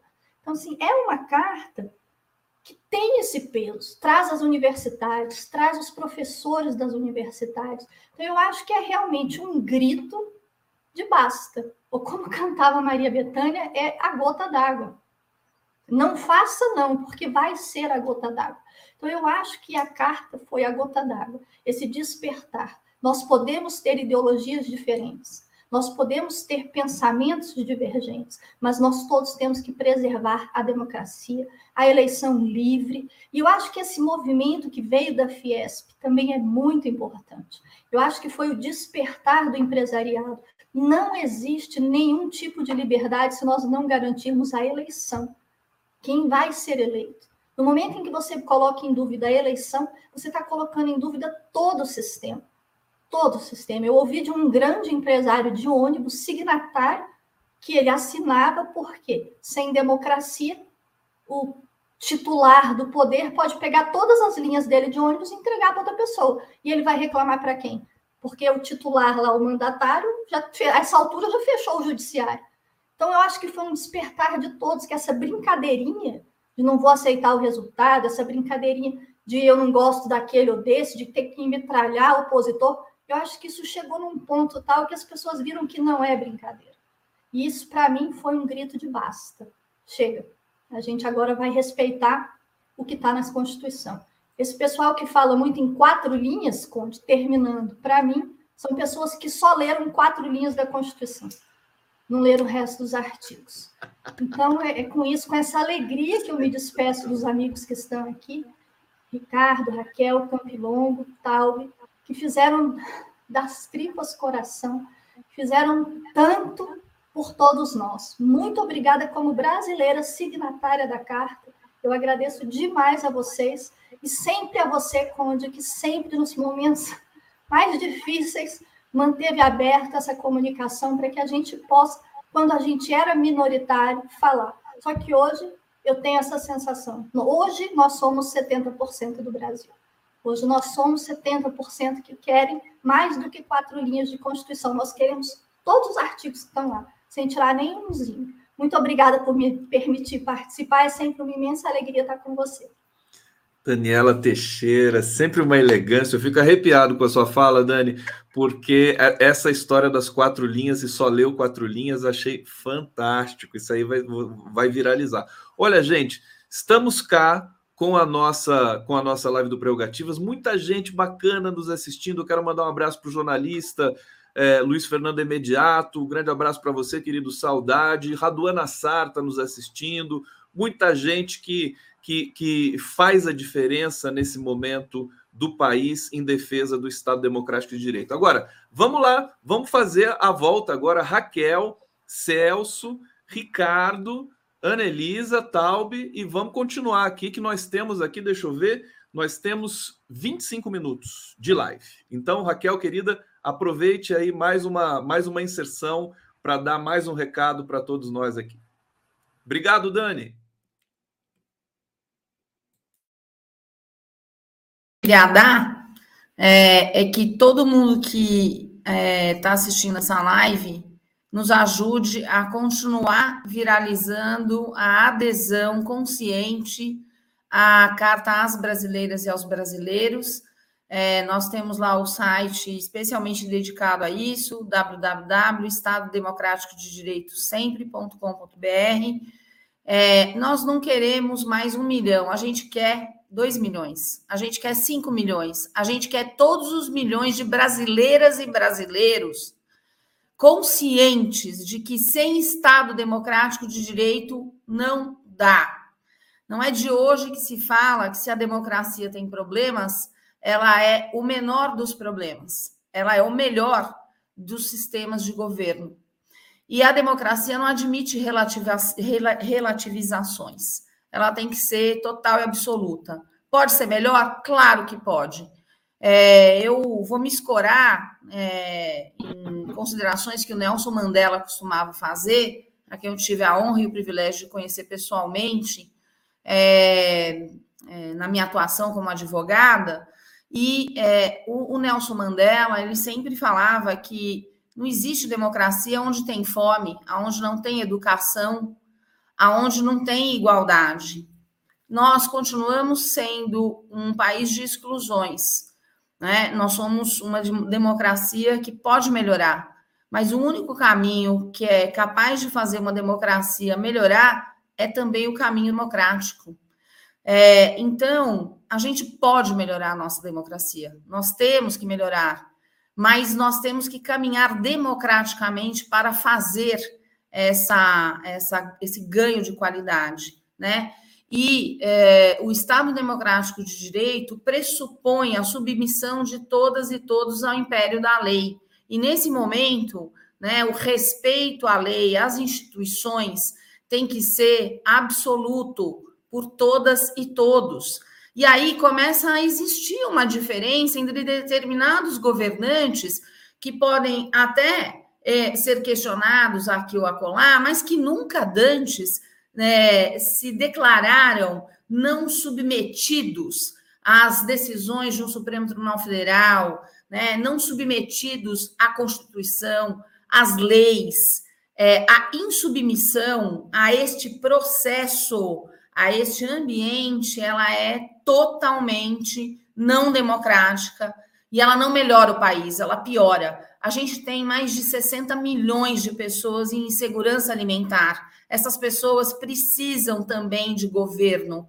O governo não pode governar apenas para quem joga o voto na urna, uma urna ótima, aliás, que é a urna eletrônica brasileira, né? Comprovadamente um sistema exemplar e que é sim hoje copiado por vários países e estudada para ser implementada em outros lugares, né? A gente tem que equalizar o país, a gente tem que melhorar o país, até porque a República Federativa do Brasil, formada pela união indissociável dos estados e municípios e do Distrito Federal, constitui-se em um Estado democrático de direito e tem como fundamento a soberania, a cidadania, a dignidade da pessoa humana, os valores sociais do trabalho e da livre iniciativa, o pluralismo político.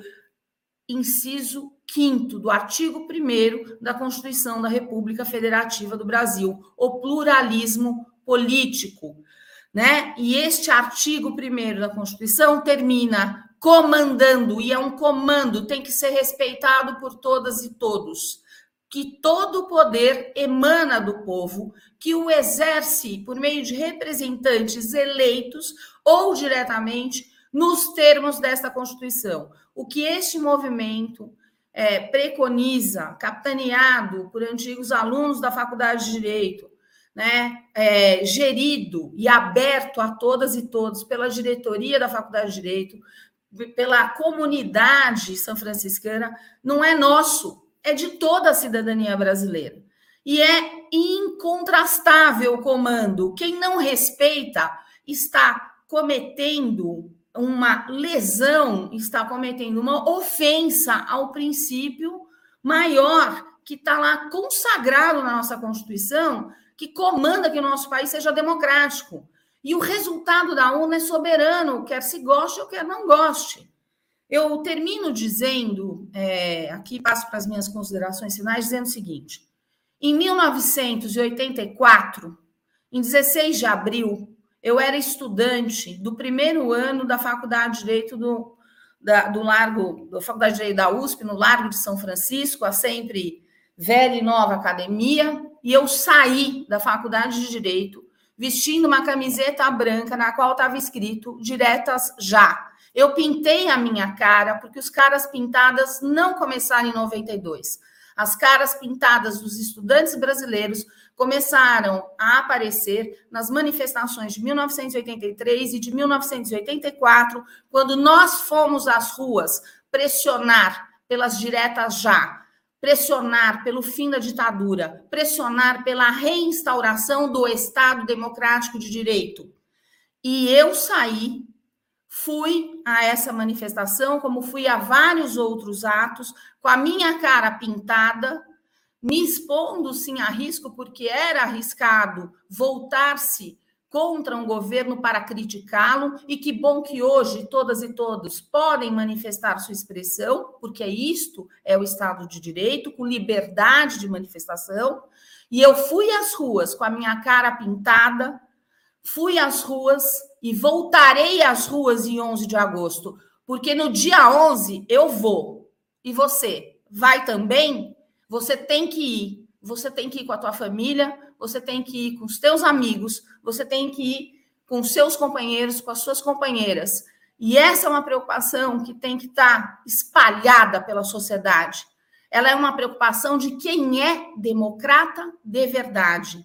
Chega de desrespeito, chega de falta de noção na condução das coisas públicas, chega de é, violência verborrágica, chega de falta de sensibilidade e chega de insubordinação à Constituição. Nós precisamos dela. Temos que ser melhor? Sem dúvida, mas é dentro do espaço constitucional que a gente melhora e corrige.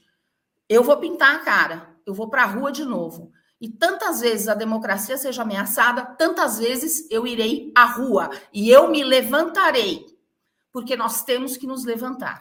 É isso, gente. Saudações, que coisa mais linda, tá emocionante isso aqui, histórico. O dia 11, a, carta histórica, o dia 11 está sendo aguardado com uma expectativa muito grande e esse evento realmente também cumpre aí esse, esse momento histórico do país. Olha, o Alberto Toron acabou de chegar aqui com a gente, Gabriela Araújo também, vão dar os recados deles. Eu vou, eu vou pedir o seguinte agora para realmente a gente, na medida do possível, ter a concisão, e eu vou pedir para o Campilongo fechar o nosso, o nosso encontro de hoje. Então, depois de Toron e Gabi, vamos ouvir Ricardo e Ana Elisa, e o Celso fecha esse evento aqui tão bonito que a gente está conseguindo proporcionar a todos os, os, nossos espectadores aqui. Toron, seja bem-vindo, meu querido Toron. Passando para Vossa Excelência aqui. Bom, bom dia, ou quase boa tarde a todos que nos ouvem, que participam desse importante evento. É com muita alegria que eu vejo nessa tela a presença da Gabriela Araújo, que é uma das coordenadoras do Prerrogativas, do nosso Prerrogativas, e que agora é professora do meu filho. Olha que alegria. Ele falou, pai, tarará. E meu filho que assinou também essa carta, enfim, que une, como disse o Ricardo, Ricardo que é um querido amigo, grande juiz, que une gerações. Esse é um sentimento que eu tenho também, Ricardo, e que é um sentimento muito forte para mim. Uh, quero cumprimentar a Raquel, que me antecedeu nessa fala, a Daniela, a Ana Elisa Bechar, a Taube, que estava aí até agora, e de forma muito especial, esse meu querido amigo, que é o Celso Campilongo. Eu não vou chamar o Celso de professor, porque envelhece muito. Imagina que o Celso é uma espécie de eterno professor, querido amigo de tantas coisas boas. É uma alegria ver o Celso à testa da Faculdade de Direito da Universidade de São Paulo.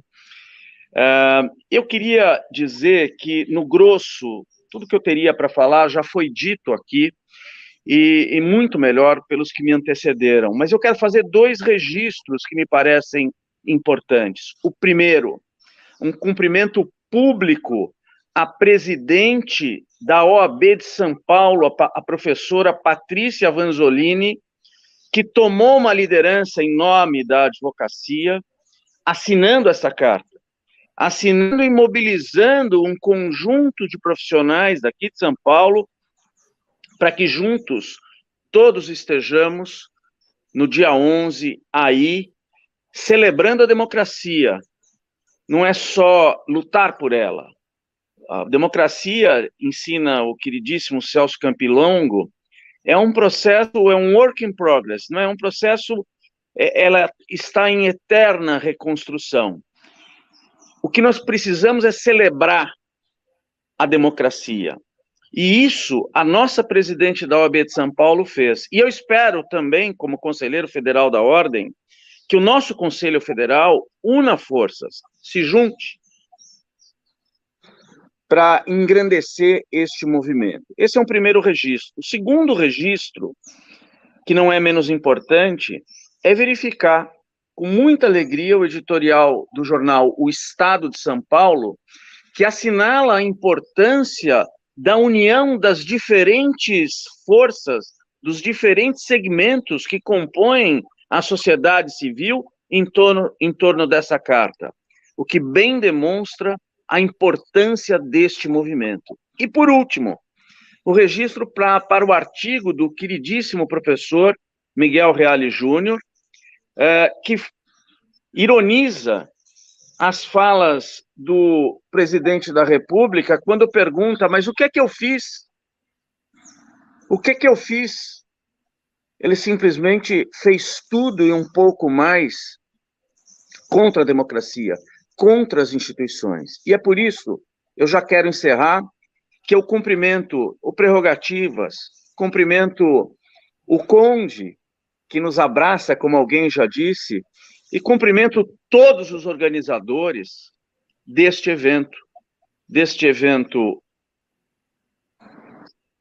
hoje e do que vai se dar no dia 11. Um grande abraço a todos. Alberto Toron, muito obrigado. Olha só, como tá bonito isso aqui. A Luísa voltou, a Luzia voltou aqui com a gente para fazer essa bagunça da despedida. É, eu, eu, esqueci de dizer que a Tal pediu, pediu desculpas, mas ela teve de sair. Então ela manda um abraço, um beijo para todo mundo aqui. Gabriela Araújo, saudade de você. Por onde você andou? Gente, boa tarde, tudo bem? Peço desculpas, mas vocês sabem que eu sou advogada que atua na área eleitoral, então eu estou desde cedo hoje já, cheia de prazos, mas estou muito feliz de estar participando desse movimento. É, a primeira pessoa que me ligou, só para dar aqui um testemunho, foi o, o, Ricardo, né, meu amigo, professor também, teve na minha banca de mestrado há, há, muitos anos, não vamos contar, né, Ricardo? E aí eu lembro só um testemunho: olha, Gabi, eu acho que a gente vai ter umas 300, 500 assinaturas, vamos trabalhar. Quando a gente viu, eu fui uma das primeiras, ah, vamos lá, ele, o professor Celso Campilongo está puxando, não, se o professor Celso está eu tô junto. E aí, de repente, explodiu. É esse fenômeno que tá, esse movimento. Acho que a gente acabou conversando com a vontade do povo brasileiro, né? De, de um mundo mais democrático, mais justo e solidário e vamos que vamos. Então, estou muito feliz de participar desse movimento. Só para falar rapidinho, que eu sei que a gente já está caminhando para o final, dá um beijo no Toron. Eu fiquei super feliz. Comecei essa semana como professora contratada da PUC oficialmente.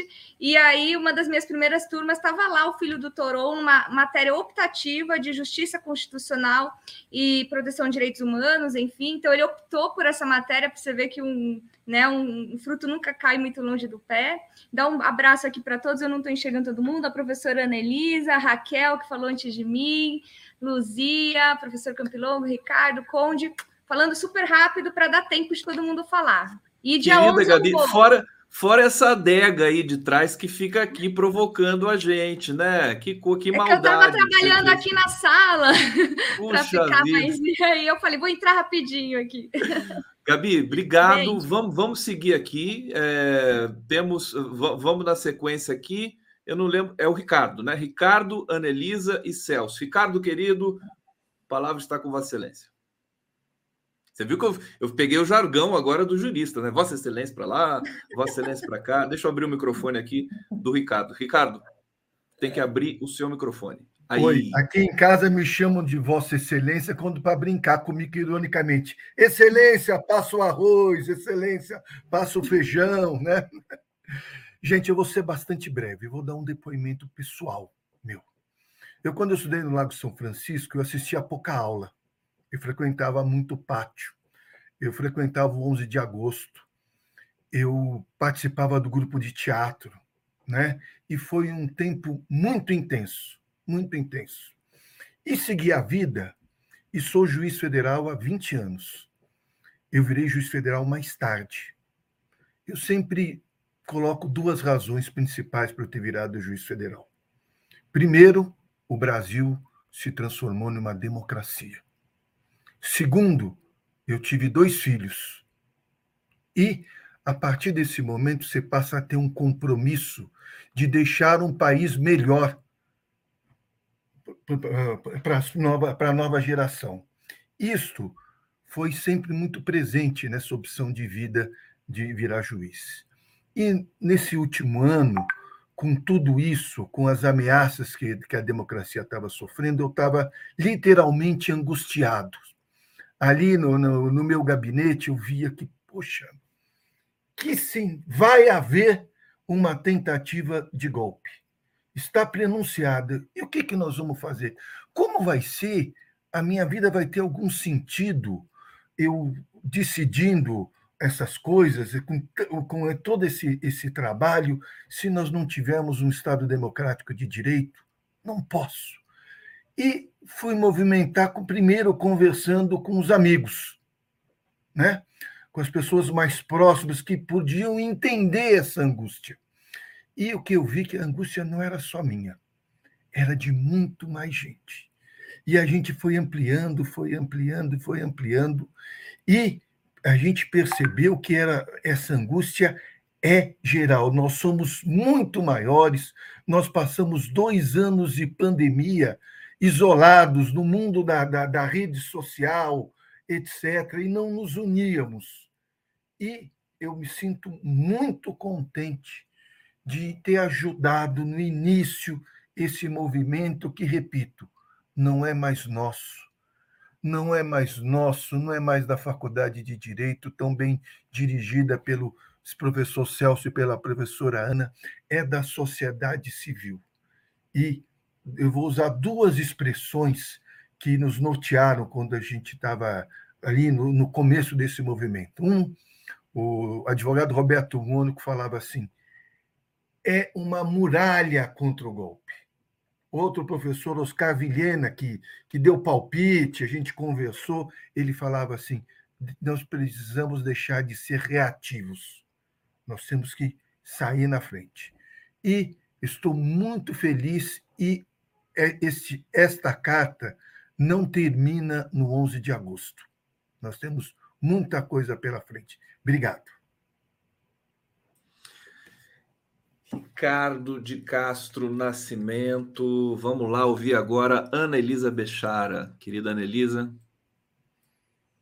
Conde, eu queria terminar com um agradecimento. Eu queria agradecer a todas e todos os signatários da carta, as brasileiras e brasileiros. Né? Eu queria dizer que Estado Democrático de Direito envolve diálogo, envolve interesses conflitantes, envolve crítica, mas, sobretudo, envolve respeito às instituições, respeito à lei né, respeito ao processo eleitoral. Né? Sem isso, desrespeito a essas instituições leva à violência, leva à polarização, leva à intolerância, leva à perseguição das minorias, ou seja, esse tipo de, de, de consequência não contribui nada para a evolução social e isso ameaça a cada um e a todos nós. Né? É, a democracia é um pressuposto para a discussão de qualquer pauta. Portanto, respeitar as instituições democráticas não é uma opção, é uma necessidade.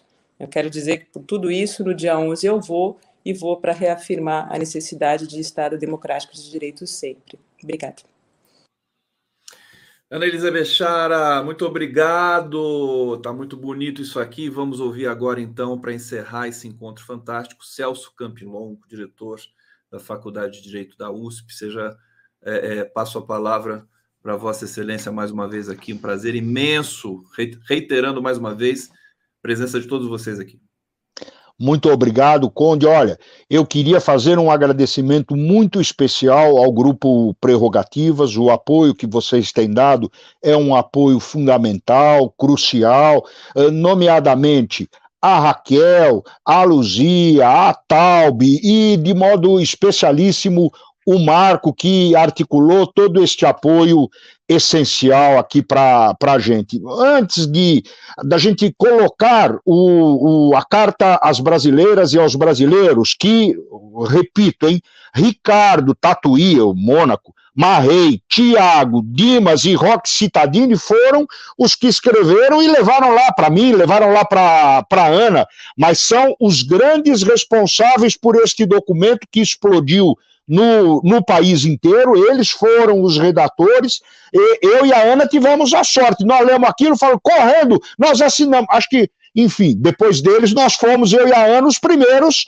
a, a assinar, mas a responsabilidade é toda deles. Então, agradeço prerrogativas, agradeço aos elaboradores da, da carta e quero fazer um, um registro né, é, que envolve as 800 mil pessoas que subscreveram os documentos, as mais de 100 entidades que apoiam o, o documento. Alguém falou aqui das várias manifestações, que são muitas, é um documento intergeracional.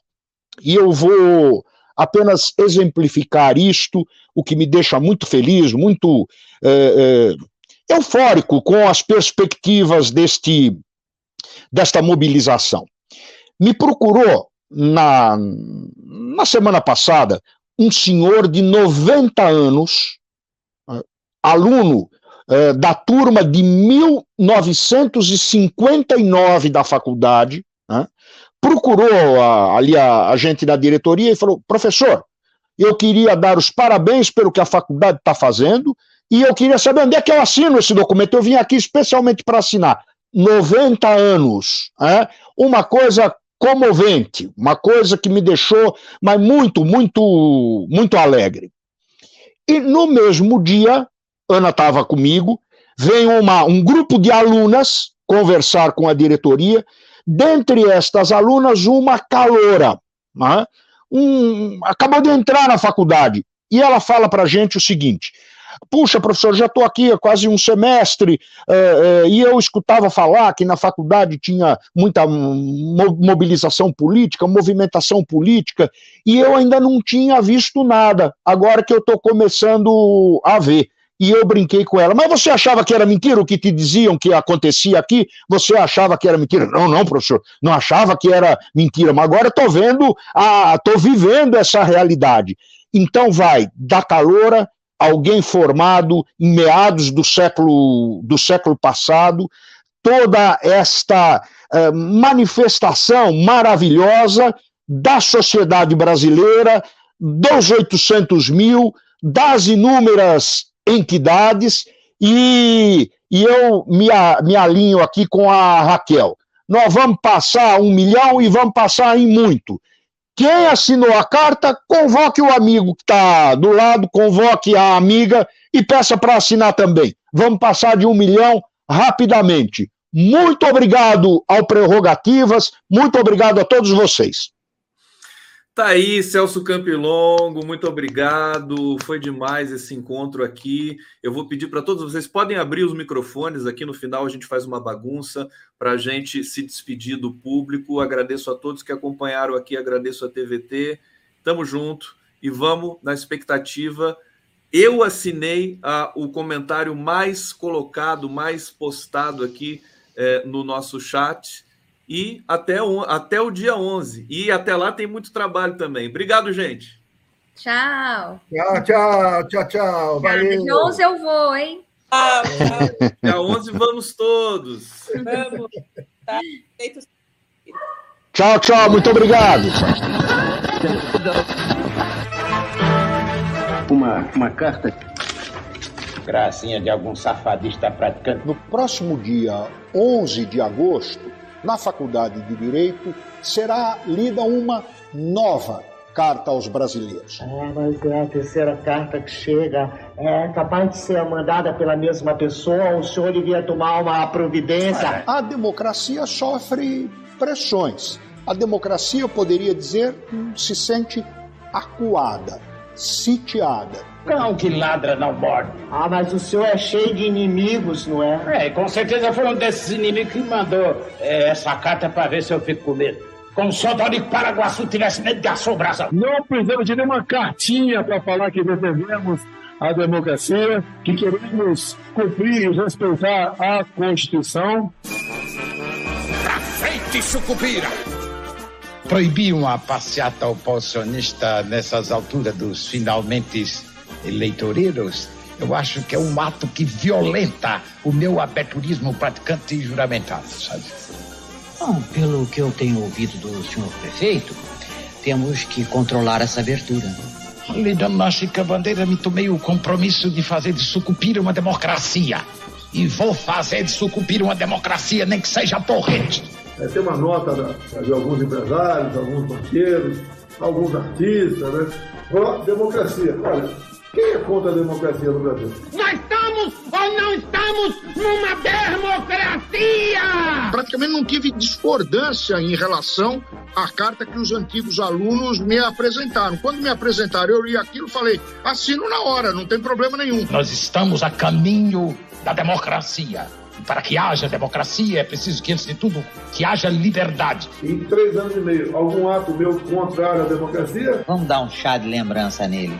Convoco todos vocês agora para que todo mundo, no 7 de setembro, vá às ruas pela última vez. Vamos às ruas pela última vez. Ditadura é o regime que castiga seus adversários sem ouvi-los. Ditadura é o regime que governa para nós, mas sem nós. Para mim, ele está sendo dirigido. Dirigido? Por quem? Pela extrema esquerda. Carta à democracia. Né? Tem gente do PCdoB favorável a essa carta. É sinal que tem alguma coisa errada nessa. Tem medo de comunista nessa história. A minha postulação democratista inclui talmente um repúdio à violência. Esses poucos surdos de capa preta têm que entender o que é a voz do povo. E numa democracia, a voz do povo é taquarmente a voz de Deus.